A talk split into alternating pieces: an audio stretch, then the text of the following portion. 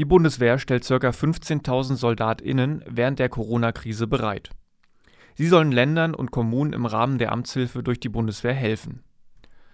Unter Amtshilfe durch die Bundeswehr versteht man zum Beispiel die Unterstützung der Polizei oder die Bereitstellung und Handhabe von Transport- oder Sanitätsgeräten. In Thüringen leistet die Bundeswehr bislang nur in Gera Amtshilfe. Die Stadt Jena hat ihren Antrag bereits vergangene Woche zurückgezogen